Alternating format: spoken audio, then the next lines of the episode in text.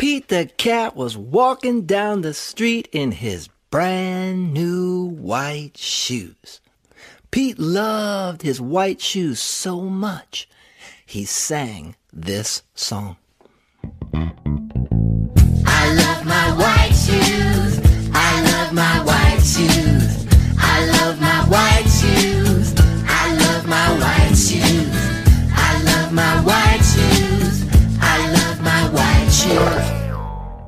Oh no! Pete stepped in a large pile of strawberries. What color did it turn his shoes? Red! Did Pete cry? Goodness, no! He kept walking along and singing his song.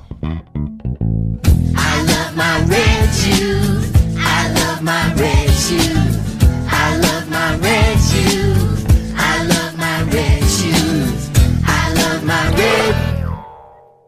Oh no! Pete stepped in a large pile of blueberries.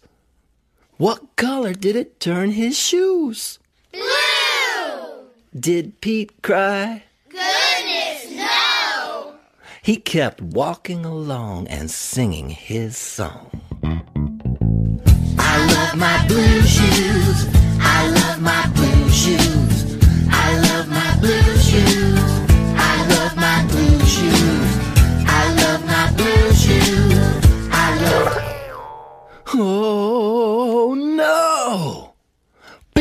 Stepped in a large puddle of mud.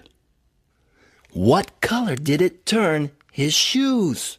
Brown! Did Pete cry? Goodness, no! He kept walking along and singing his song. I love my brown shoes.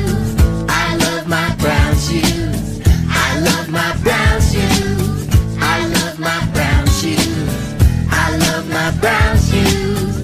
I love my brown. Oh no! Pete stepped in a bucket of water. And all the brown, and all the blue, and all the red were washed away. What color were his shoes again? White! But now they were wet. Did Pete cry? He kept walking along and singing his song.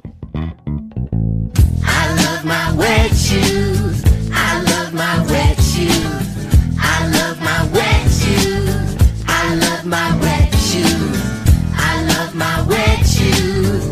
I love my wet shoes. I love my wet shoes. I love my wet shoes. The moral of Pete's story is no matter what you step keep walking along and singing your song because it's all.